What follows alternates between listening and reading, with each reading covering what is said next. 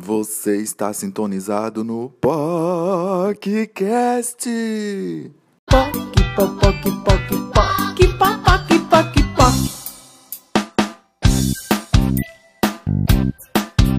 E aí, meus bebês, feliz ano novo! Enfim, chegamos nesse 2020, somos sobreviventes, sim, esse caralho, porque 2019 foi um ano tenso, né, minha gente? Eu acho que foi um ano tão longo assim, quer dizer, tanta coisa aconteceu no meu 2019 que até hoje eu fico, quando eu vou pensar em retrospectiva, eu fico sem saber se foi 2018, se foi 2019, porque muita, muita coisa aconteceu, principalmente nesse país louco que vivemos, chamado Brasil. E muita coisa na minha vida também.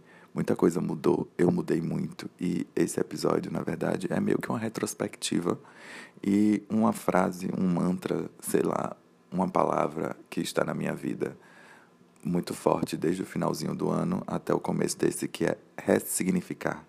E eu queria falar um pouquinho sobre a forma como eu ressignifiquei as minhas relações afetivas e as minhas relações sexuais. Hum, um episódio sobre sexo. é, é, talvez um pouquinho sobre isso eu queria falar. Eu acho que não sei, eu acho que eu estava precisando falar sobre isso. Queria verbalizar aqui com vocês e gerar algum questionamento para que também vocês pensem um pouquinho sobre isso. Mas para contextualizar, deixa eu começar do começo. é, eu tava, eu viajei no Réveillon, fui para uma ilha na Bahia com amigos. E no finalzinho dos dois dias que eu, no finalzinho lá na ilha, os últimos dois dias, eu conheci um cara. E a gente se envolveu. E foi uma química louca, foi um momento louco e foi uma coisa muito bonita, porque não tínhamos sinal de celular na ilha, a única coisa, forma de comunicação por celular, assim, era quando a gente voltava para casa e tinha um Wi-Fi, na ilha não tinha sinal. E aí era meio difícil a gente se encontrar e gerar uma comunicação. E aí quando a gente se conheceu, foi aquela coisa totalmente fora da realidade, numa bolha, num lugar paradisíaco, um lugar lindo que a gente podia andar o dia todo na praia de mão dada e viver aquele romance de verão, sabe? E teve um momento que ele chegou para mim no segundo dia, eu acho, não lembro mais direito, mas ele chegou para mim e disse: "Olha, talvez o que eu te fale agora te assuste um pouco, mas eu te amo aqui nesse momento. Eu te amo aqui.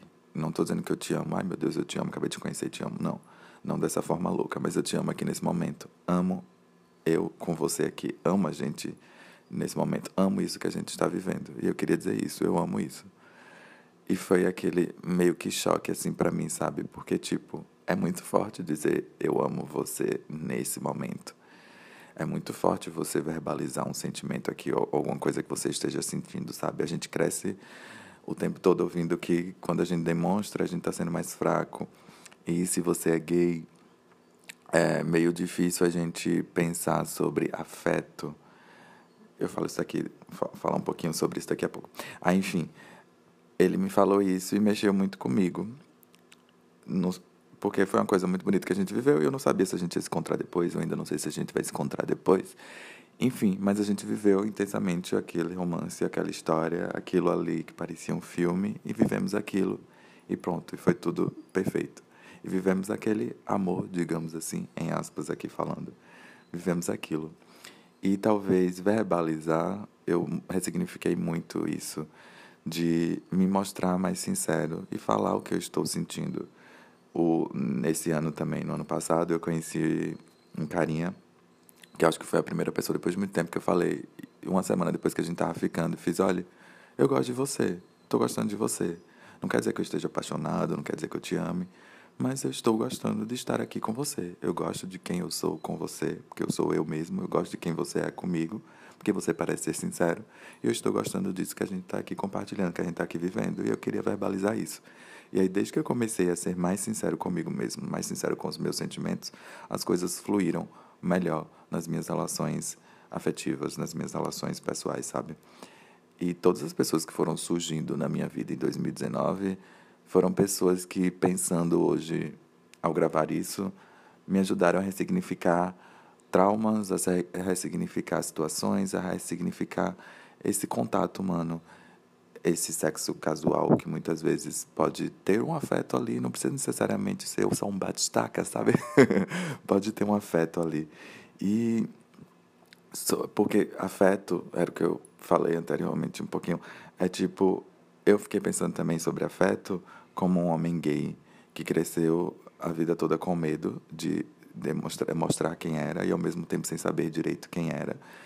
E vivendo dentro de um, um armário, um quadrado que a vida, que a sociedade obrigava, sabe? E aí a gente fica o tempo todo querendo afeto, porque a gente fica carente, querendo que alguém acolha a gente, porque a gente direito não sabe quem a gente é e fica com medo de demonstrar quem a gente é, porque vai apanhar, porque vai sofrer. Enfim, eu já falei em outros episódios que eu sofri muito bullying, que eu apanhei no colégio quando era pequeno, quando era criança viada.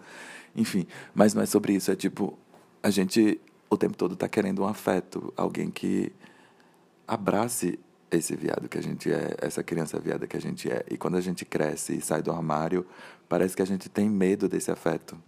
Porque parece que a gente volta à infância e acha que quando a gente se abre para o afeto, a pessoa vai machucar a gente, sabe? Consegue entender ah, meio que o, a, a autossabotagem que a gente faz com a gente mesmo. É, é uma loucura, mas eu andei pensando muito nisso, porque, tipo, o que é um afeto para um gay? Você já parou para pensar nisso?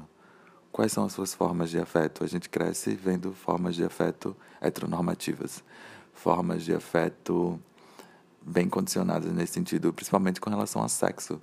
Eu cresci a vida toda com relação a sexo na TV heteronormativa. No X-Video, os filmes pornográficos gays são sempre fora da realidade. É sempre aquele filme um sexo muito violento, sabe? E não necessariamente isso pode ser uma atração sexual sua. Tem gente que não curte penetração no sexo, tem gente que tem vários desejos e afins e também aquela coisa para você parar e pensar, tipo, quem eu sou realmente na cama? O que é o meu desejo realmente de fato? E não o desejo que me condicionaram a ter. É bem louco isso, mas quando eu penso em ressignificar afeto, ressignificar minha vida afetiva, minha vida sexual, minha vida de relacionamentos, eu penso muito sobre isso. Quem sou eu na cama? O que eu estou sentindo, o que eu quero demonstrar aqui de sexo, sou eu de fato? É realmente o meu desejo? É uma coisa condicionada porque eu tenho que mostrar e ser assim, porque no filme é assim, porque eu acho que essa pessoa vai sentir prazer dessa forma. Eu acho que quando a gente é sincero com a gente mesmo, tanto verbalizando os sentimentos, mais sincero com o que a gente está sentindo com o nosso corpo, com o que eu quero sentir de prazer, a gente também é mais aberto com o outro, a gente consegue ter relações sexuais, mesmo casuais, mais intensas e menos que machuquem menos a gente. Não sei se parece confuso, mas eu não sei se vocês já assistiram aquele seriado Sex Education, tá na segunda temporada agora, mas eu queria falar da primeira. Talvez seja um spoiler, desculpa se você ainda não assistiu, mas assista porque é maravilhoso. E na primeira temporada tem uma personagem que ela tá fazendo lá sexo como se ela fosse uma atriz pornô e gemendo loucamente. Ela não sente prazer naquilo. O boy que tá com ela também não sente prazer naquilo e é desconfortável para os dois, mas eles estão vivendo aquilo porque eles acham que aquilo é o certo. E aí, quantas das vezes a gente vai fazer sexo, quantas vezes a gente vai transar condicionado porque a gente viu na TV ou pelos vídeos que a gente vê na internet, pelo X-vídeos da vida. Quantas vezes a gente vai condicionado naquele sexo? E aí a gente goza, a gente extrapola ali um prazer, mas de fato não é um prazer genuíno. É muito louco pensar sobre isso, mas pensa aí de verdade quais foram as vezes que você teve um prazer genuíno com você mesmo primeiro e estando ali com você e com o outro e você confortável com você? Porque é muito louco também. Eu sempre me achei fácil de me envolver com as pessoas e uma pessoa que não tinha medo de me envolver com as pessoas. E ai eu me apaixono e me jogo enfim. Mas olhando hoje em dia eu sempre me travava. Eu não era uma pessoa tão aberta assim eu achava que eu era, eu fingia que eu era, mas eu não era. E desde que eu comecei a cuidar mais do meu corpo, aquele processo todo de autoconhecimento que eu já falei aqui, de amor próprio e tudo mais, eu também fui mais seguro para as minhas relações, porque eu estava seguro de mim mesmo, eu estava seguro do meu corpo, eu estava seguro dos pontos que eu queria usar ali, eu estava seguro para me entregar por inteiro, sabe? Eu estava seguro para me envolver numa relação sexual que eu estivesse confortável comigo mesmo e não que eu precisasse fingir nada com ninguém. Tem uma história meio tensa assim, mas que vou contar aqui porque talvez aconteça com você ou talvez aconteça já tenha acontecido alguma coisa semelhante e não é legal e talvez a gente pare e pense um pouquinho. Enfim, a minha primeira relação sexual não foi uma relação fácil, foi horrível, foi traumatizante. E eu, muitos anos, fechei os olhos para ela. Enfim, eu nunca tinha falado dela com ninguém. Aí, ontem, comentando desse episódio que eu queria gravar e que eu tinha feito ele todo em cima de ressignificações, e depois eu mudei de ideia, porque o que de fato eu queria falar de ressignificações era isso: ressignificações de afeto. E que podem ser afetos sexuais também.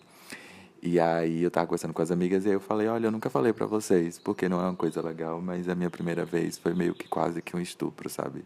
E é horrível verbalizar e falar isso em voz alta, mas foi. Eu conheci um carinha, eu acho que eu tinha, eu tinha 18 anos na época, e aquela coisa adolescente, eu quero transar, e eu preciso transar, e eu via os filmes e tal.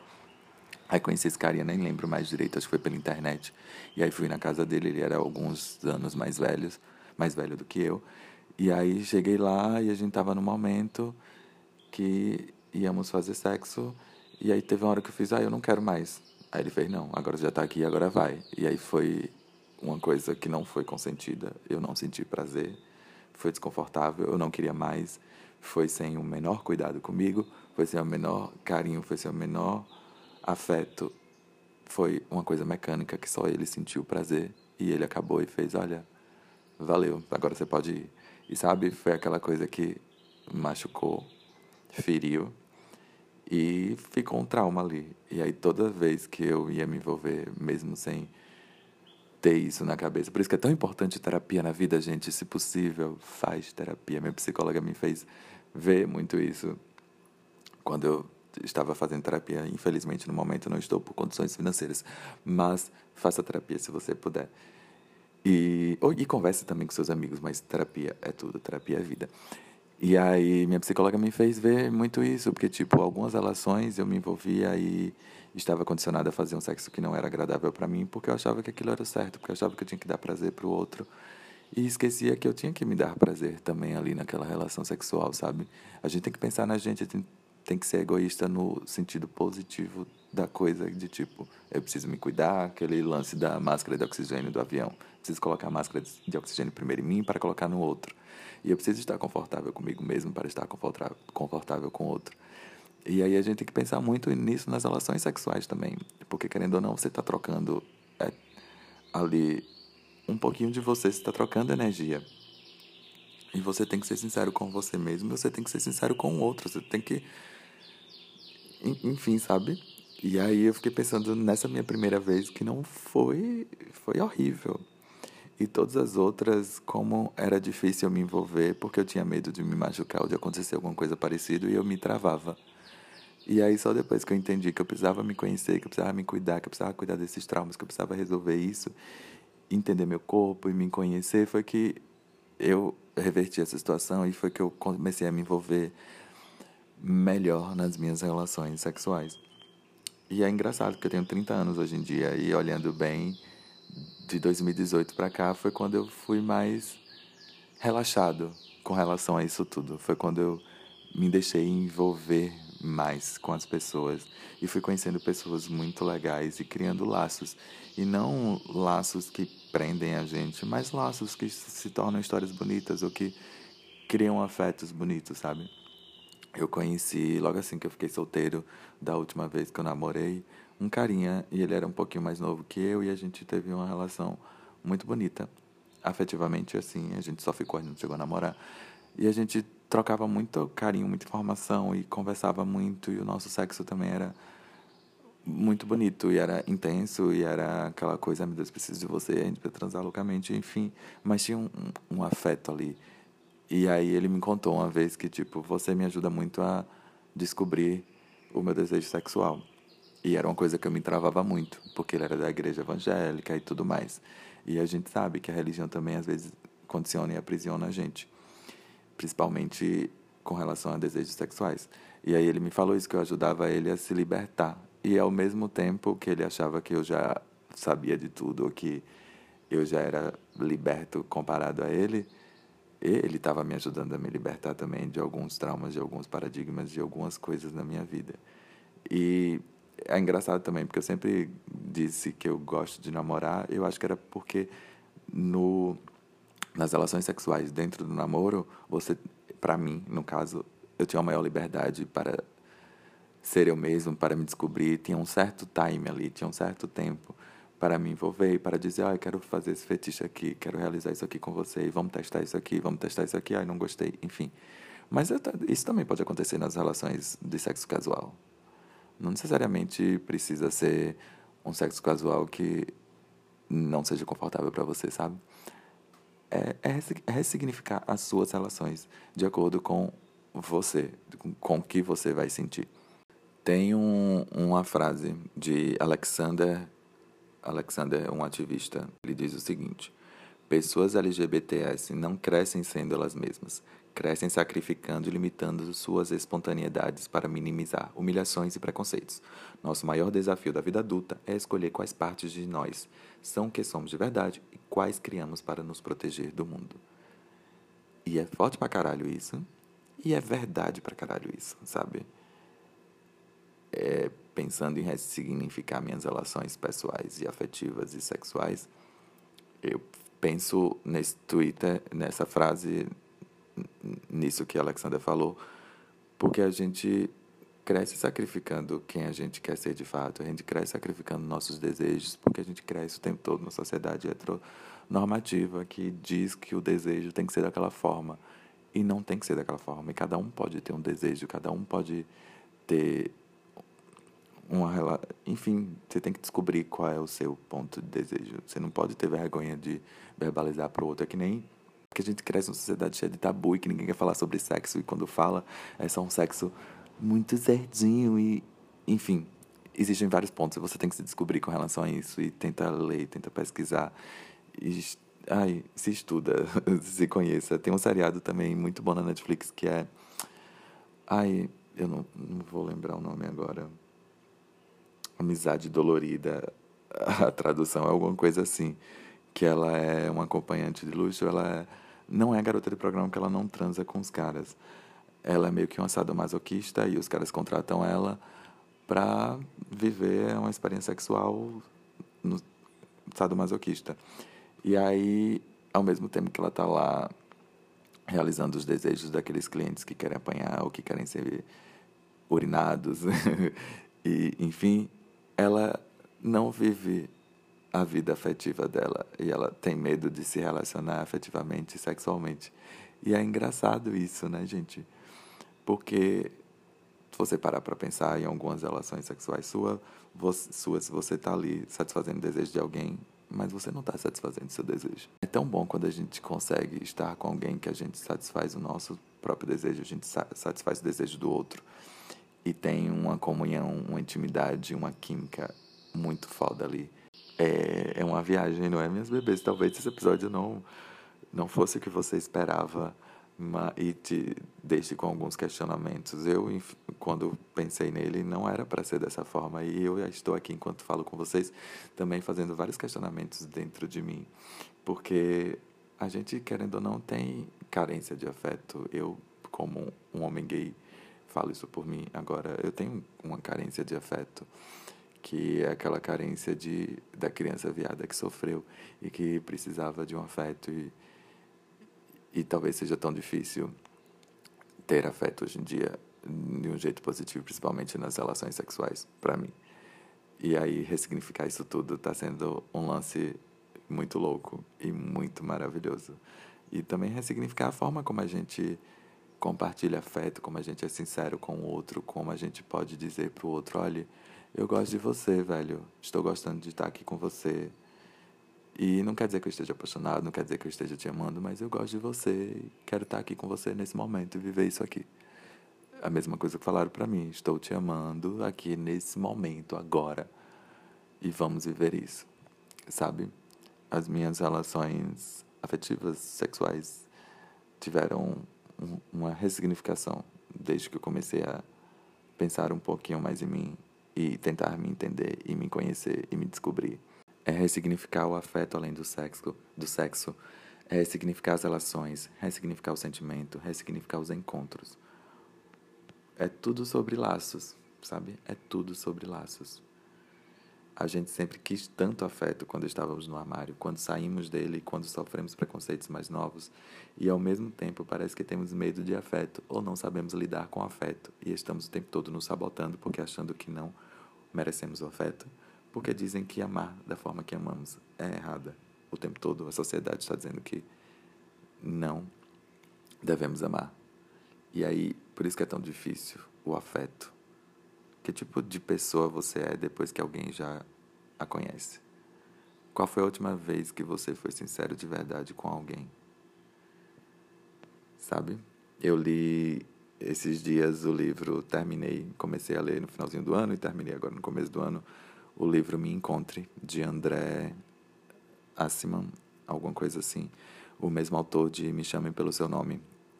Aquele filme que ficou conhecido, que é um livro, enfim. E aí, nesse livro Me Encontre, mexeu muito comigo. É totalmente diferente de Me Chame Pelo Seu Nome, mas fala das relações de um jeito muito bonito. Que é tipo você conhecer as pessoas e você se entregar e você viver aquele momento ali, não importa o depois. E tem algumas passagens do livro, uma delas diz o seguinte: Não quero constrangimento, não quero segredos, quero tudo exposto essa noite. E é isso, gente. É tipo, eu quero ser eu aqui, sem máscaras, desse jeito torto, desse jeito desengonçado, desse meu jeito, com esse corpo, com isso. Eu sou essa pessoa. E eu quero que você conheça essa pessoa. Se você quer estar com essa pessoa, é essa, prazer, sou eu, sabe? E tem outra parte também forte assim que diz o seguinte: meu problema é descobrir como se vive sem fingir. E isso é difícil e assustador para mim, porque meu comportamento está sempre direcionado a quem eu deveria ser e não a quem eu sou. Isso é muito forte, isso fala daquela passagenzinha do ativista que eu li, de que a gente cresce condicionando os nossos sentimentos, condicionando quem somos, aprisionando quem somos, e aí é difícil a gente se descobrir afetivamente, descobrir sexualmente. É um processo, né, né bebês? Mas é isso, esse episódio. Eu queria que talvez plantar uma sementinha aí na cabeça de vocês para vocês ressignificarem também o afeto, ressignificarem as suas relações, ressignificarem esse ano, ressignificar a minha palavra de 2020. E é isso. Ressignifica as suas relações para que façam bem para você, para que você não se machuque e para que você não machuque o outro. É aquele lance de responsabilidade afetiva mas você tem que pensar também no sentido egoísta da coisa, que tipo, você tem que pensar primeiro em você, você tem que se sentir bem, você tem que se sentir confortável. É que nem eu falo para as minhas amigas quando elas dizem, ai, vou transar com aquele cara, eu conheci aquele cara, não sei o quê. E eu digo, não me importa como ele é, não me importa quem ele é, eu só quero saber se você está bem com isso. Se você está querendo ir por você e se você vai se sentir confortável ali.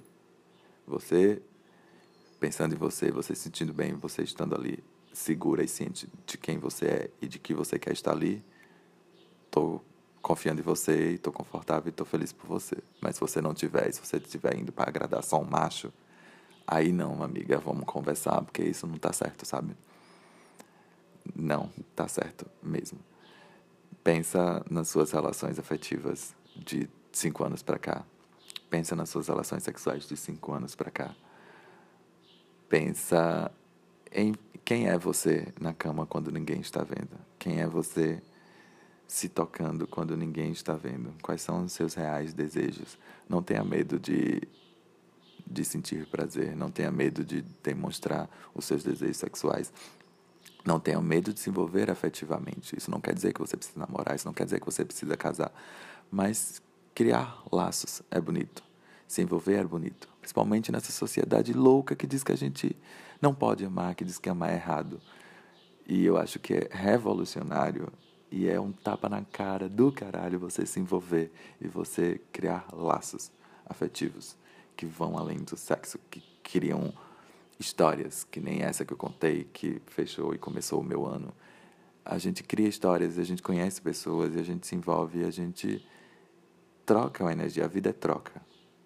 E todo mundo que apareceu na minha vida esse ano, no ano passado para cá, 2018 para cá, me fizeram crescer muito, e me amadureceram e me mudaram e me fizeram ressignificar muita coisa. Então, a vida troca, a vida é ressignificar e que possamos ressignificar a forma como compartilhamos afeto, como, relacion... como nos relacionamos afetivamente e sexualmente. Um sonzinho final para perguntar uma coisa bem íntima. Você já se tocou hoje? Você já se olhou no espelho, olhou seu corpinho, percebeu que ele é seu? Ele é seu. Ninguém vai tirar esse corpo de você e você tem que amar ele primeiro, não importa que número ele é, não importa que tamanho ele é, não importa como ele seja, quais cicatrizes ele tenha ou não, quantas pessoas já machucaram ele ou não. Você tem que abraçar esse corpinho que é seu e você tem que abraçar essa pessoa que vive dentro desse corpinho que é seu, para que você seja uma pessoa mais inteira nas suas relações e uma pessoa confortável e tenha relações mais saudáveis. Então, por favor, minha bebê, se toque. Se toque no sentido prazeroso da coisa e se toque no sentido de afeto com você mesma. Se ame, se valorize e tenha relações melhores com as pessoas. Não tenha medo também de ter relações, porque a gente também se descobre nas nossas relações afetivas, nas nossas relações sexuais, mas sempre lembrando de se priorizar. Tá, bebê? Você se priorizando, você tá, vai estar tá priorizando o outro. Você sendo sincera com você, você vai estar tá sendo sincera com o outro. E as suas relações são muito, muito mais verdadeiras. Escutem o episódio que eu falo que eu sou canceriano. Escutem o episódio sobre vulnerabilidade, sobre amor próprio. Enfim, escutem todos os episódios anteriores, caso você não tenha escutado, porque eu também falo um pouquinho disso tudo, todo o meu processo de autoconhecimento e tudo mais. Até o próximo podcast. Você acabou de ouvir mais um episódio do podcast, esse podcast que não quer ser dono da verdade. Espero que você tenha gostado desse episódio. Me segue lá nas redes sociais, Maurício Pascoal, tudo junto, arroba Maurício Pascoal, tudo junto. Vamos trocar mensagens, vamos trocar informações, vamos gerar uma energia positiva nesse mundo louco. Se gostou, compartilha com seus amigos esse podcast e faz essa POC ganhar o mundo. Vamos ser pessoas melhores conosco e com o outro.